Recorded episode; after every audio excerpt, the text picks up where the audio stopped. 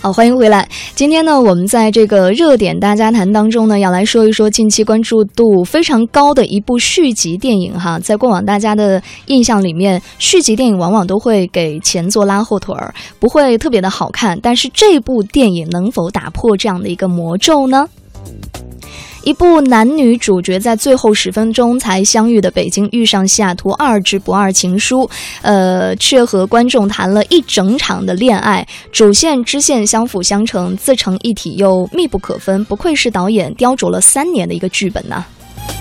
那不知道看过电影的你有什么样的心情？如果还没有来得及看这部影片的话呢？呃，你又对汤唯和吴秀波这对国民女神和男神有着怎样的评价和期待？欢迎大家通过我们的微信公众账号“文艺大家谈”来给我们留言，说一说你的想法。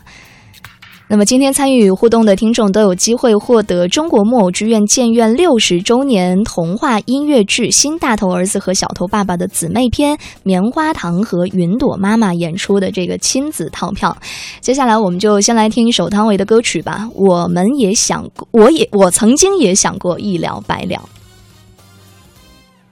我曾经也想过一了百了，在听到还有。哀鸣的时候，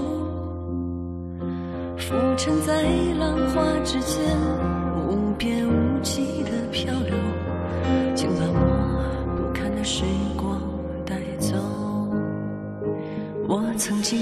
也想过一了百了，在看到杏花盛开的时候，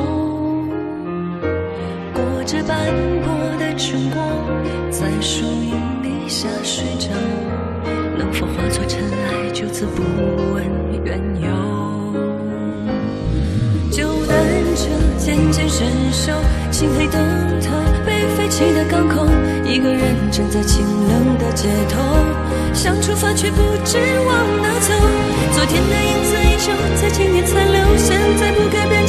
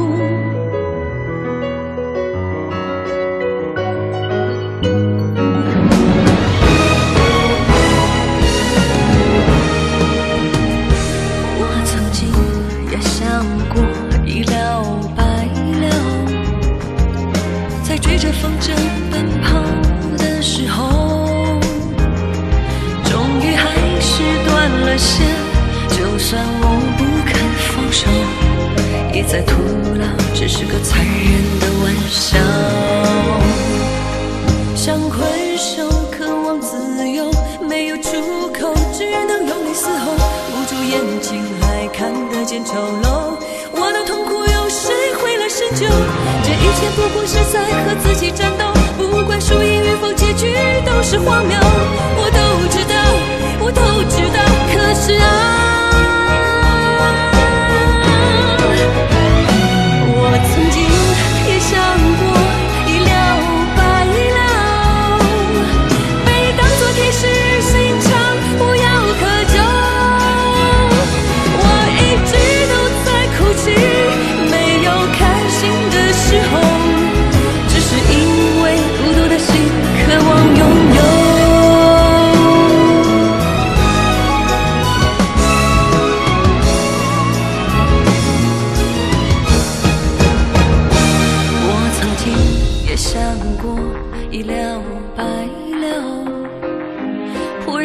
你能明白。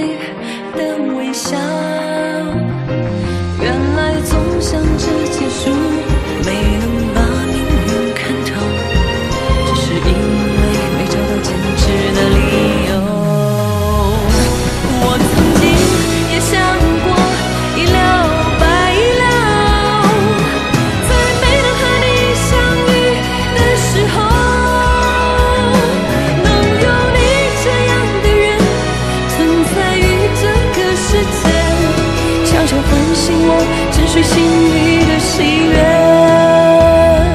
能有你这样的人存在于我的心间让我开始有些期待这个世界。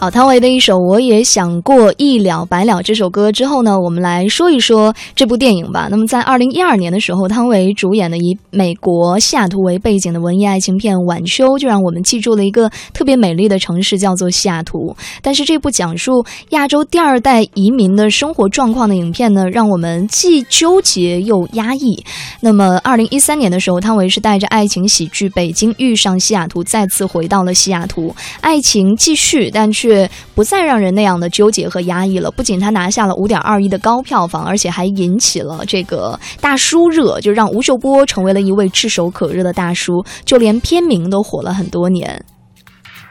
那么如今，这个《北京遇上西雅图之不二情书》的强势来袭呢？吴秀波和汤唯也是再续前缘，片名《北京遇上西雅图》也演变成为了一个大写的 IP 哈，以一个全新的故事踏上了全新的旅程。所以，如果说这是一个与《北京遇上西雅图》完全无关的新故事，是不是会增强很多你的这个好奇心呢？当你的朋友圈被汤唯和吴秀波刷屏，想必是看过电影的人的一个必然的条件反射哈。能够静下心来，静静的看一部慢节奏、不张扬、不做作、平凡平静，但是又能让人感觉深入身心的一部电影。所以，《北京遇上西雅图之不二情书》在这样的一个浮躁的世界里面，在喧嚣浮躁的年代，也让我们感觉更加需要这种古典式的爱情。那这部影片呢，是由美国作家海莲·汉弗一九七零年的时候出版的书信集《查令十字街八十四号》所感，为纪念作者诞辰一百周年，以这本书为线索，使得海莲·汉弗呢未能实现的心愿，在两位主演的身上得以释放。书中因为爱好而产生的爱，对于原作者以及书信的对象而言，是融为一体、不分彼此的一个共同的体验。那么，同样，汤唯与吴秀波对应着的就是原作者海莲与书中的这个与与电影当中的书店老板 Frank。电影呢，更加升华了某种。呃，磁场。每当这个汤唯放出一个不好的念头，脑海里面的教授都会在提醒他说：“如果你想要绝处逢生，就先要悬崖勒马。”那这样的善意呢，不能以其他形容词来描述，因为它包含的意义实在是太伟大了。我们通常会提到一个人有悲心，同样的会误解为我们理解别人的悲伤，所以我们也悲伤。那相反，而是我们理解别人的悲伤与烦恼，希望能够帮对方来脱离一种痛苦，可能才是一颗真正的悲心吧。所以从这里面来看，《不二情书》的“不二”已然不是一种情感的描述了，而是一种更为广阔的、柔软的、善意的一种体现。反而两位老者是在感情上的一种不二的体现。最终，由于汤唯的这个一念之动，哈，在伦敦打车去机场的路上，他决定转头回到茶陵街八十四号去留一封信，在那里遇到了整部电影当中，呃，拉的最长的一个乐句，哈，也总算是走到了终止式的边缘，就是经历了一连串的阻碍终止，最终从属方向落到了这个主音，安然的落幕了。时至今日，一个 IP 的时代，一个商业的时代，有没有北京，有没有西雅图，其实真的都不是特别的重要。如果片名直接就叫《不二情书》，可不可以呢？我觉得当然完全可以的。但是当这个名字上面仍然挂上“北京遇上西雅图”，就感觉完全不一样了，因为它既有了 IP 的价值，更有了商业的价值，片名也就成为了这个点睛之笔哈。那么，之所以用这么大的篇幅来讲片名呢，因为不管是电影拍成什么样子，片名其实就已经成功了一半了。那么，我们文艺大家谈的评论员黄豆豆，他对于这部影片的高票房也有话要说。由薛小璐导演的影片《北京遇上西雅图之波尔情书》上映以来的话，票房不错，那么几乎每天以一个亿的速度往上升。那么，其实这部影片跟上一部毫无关系，因为故事跟北京和西雅图都没有任何的联系。唯一跟上一部有联系的，就是影片还是由汤唯和吴秀波这一对荧幕情侣主演。那么，影片整体的水平，在同档期的作品来讲的话，还算是不错的。我认为可以打七十分左右。同样的话，我们也可以发现，同档期影片当中水平都不是很好。那么，这是由于竞争对手的弱势的话，也间接促成了这部影片在荧幕上的热卖。同时，我们可以说，《北京遇上西雅图》薛晓路、汤唯和吴秀波这一个铁三角的话，目前在国内的电影上已经形成了一个良好的品牌效应。所以说，呃，上一部影片的成功也促成了这部影片的热卖。不过，这部影片我认为在剧作上也是有明显的问题。那就是影片虽然讲述了一个现代的故事，但是构成两个人爱情之间的联系的书信，其实是缺乏时代感的。因为今天是一个电子邮件，呃，靠微信或者其他的社交软件来沟通的一个时代里头，这一个在澳门的一个女孩和一个在。洛杉矶的一个男生之间发生的爱情故事的话，完全靠那种古典时代的书信往来的话，我觉得这点特别缺乏说服力。这也是造成这部影片在剧作上有明显缺陷的一个时代。那我们大家都知道，在过去曾经有像日本的情书，还有甚至包括台湾的海角七号，还有包括美国的电子情书等一些靠书信来呃建立起男女之间爱情的。剧作的影片，这些影片我们都认为它有很大的信服力，但是这部影片，我认为它在这方面是不行的，因为在一个我们每天需要靠呃社交媒体来进行联络的时代里头，这一对男女居然还是靠特别古典时代的书信往来的话，这就不太让人相信。而这一点这个前提没有建立好的话，那么使得整部影片它其实是特别悬浮。是特别缺乏现实的力度的，这一点我是认为这个是剧作最大的问题。所以说，电影由汤唯和吴秀波之间的这段感情，虽然散发着强烈的文艺气息，但是其实并没有触动更多的人，反而是有秦沛和吴彦姝这一对老演员所扮演的老年人的这段爱情，恰恰感动了很多人。这也可能就是爱情的真谛。他们没有那些特别。呃，美丽的词汇，但是他们的爱情沉浸在家长里短的岁月当中，虽然悄声无息，但是却是非常非常的绵长深切，恰恰感动了很多的人。这也许就是爱情的真谛吧。其实经过北京西雅图之后呢，我们不看电影可能也知道这是一部什么样的电影，但是在看了电影之后，你就会发现，其实这是一封写给全世界的情书。那么，我们文艺大家谈的评论员龚燕则是对这个网络口碑的负面哈提出了一些自己的看法。今天我们来聊一下正在上映的《北京遇见西雅图之不二情书》。这个片子的导演是北京电影学院的文学系的老师薛晓路，所以这个片子难免带着一点学院派的色彩。这个片子公映以来有五天了，票房已经接近五亿，可以说是成绩非常的好。与此同时呢，网络上的评论与这个电影票房呢又形成了一定的落差。今天我们可以聊一下为什么会产生这样的一个落差。我把这部片子誉为学院派的商业电影，它不可能像《小时代》。或者像我们看到的《匆匆那年》那样的青春题材，那样的商业题材，去没有任何情怀或者担当的去拍一部纯粹的商业电影。相反，正是因为导演的这样的一个学院派的背景，使得他在讲述这样一个看上去很类型化、很商业的故事的时候，他反而更趋向于一个。嗯，作者型的写作，或者说一个知识分子的姿态，他是以一个更高的视角来审视中国，或者说今天的中国人的一个生存的状态。而这个状态，我觉得他讨论的题目其实是和贾樟柯的《三河故人》有一个相通的或者对话的一个效果，只是大家的呃呈现出来的形式不同。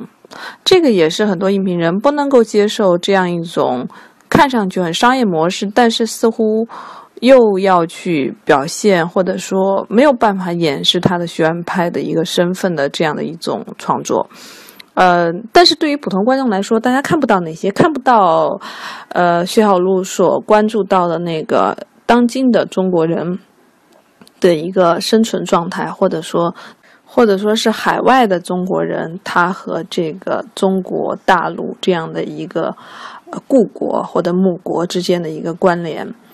其实这样的关联的讨论，恰恰是今天中国对自我身份的一个确认的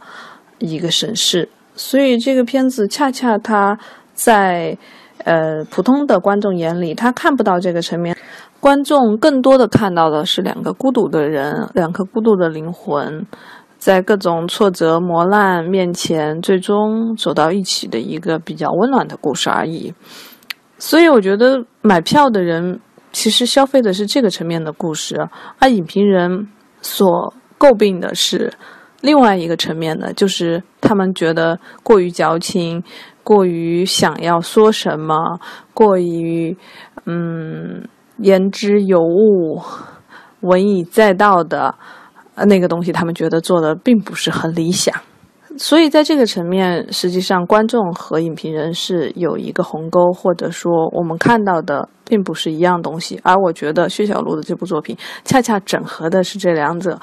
整合的好与不好，我倒是觉得我们还可以商榷。但是这样的一种尝试，或者是这样的一个作品，本身在今天的这个大荧幕上就是一个很特别的，它企图沟通一个作者型的和商业型的一个。呃，尝试。